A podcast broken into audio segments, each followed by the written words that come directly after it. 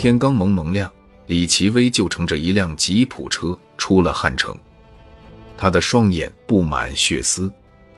一个通宵的战斗过后，中国军队已经实现了全面突破。南朝鲜军一如既往的迅速崩溃了，前沿阵地也就维持了一支烟的功夫。蓬头垢面的败兵乘着一辆一辆的卡车，川流不息地向南涌去。他们没有秩序，没有指挥，甚至没有武器。他们只有一个共同的目标：尽可能跑到远离中国人的地方。看着一张一张没有表情的脸，李奇微的脑海里闪现出一个最可怕的念头：汉城恐怕保不住了。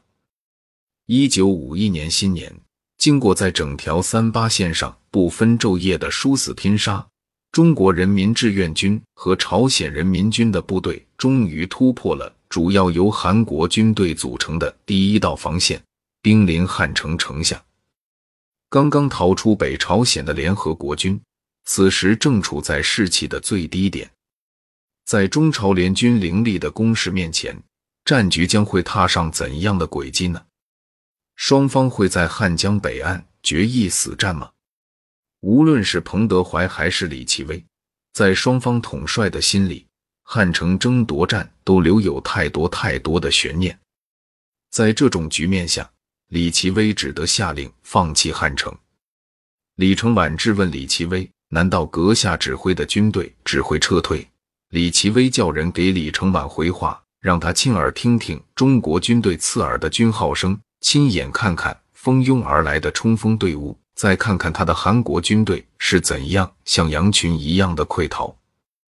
美军在第三次战役中并未受到多大的损失，他们的后撤是有序组织的，特别是把大批火炮、坦克和车辆完完整整的撤到了汉江以南，显示出李奇微非凡的组织能力。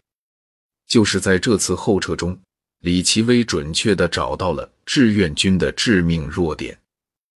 次一，中朝军队越过三八线，占领汉城。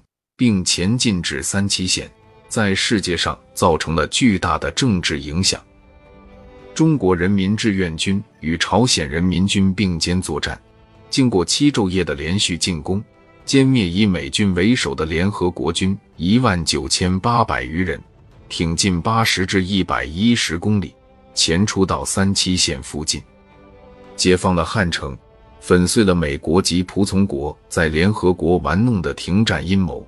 及守住三八线，争取时间准备再次北犯的企图，进一步扩大了新中国在国际上的影响，加深了美国及仆从国内部的矛盾。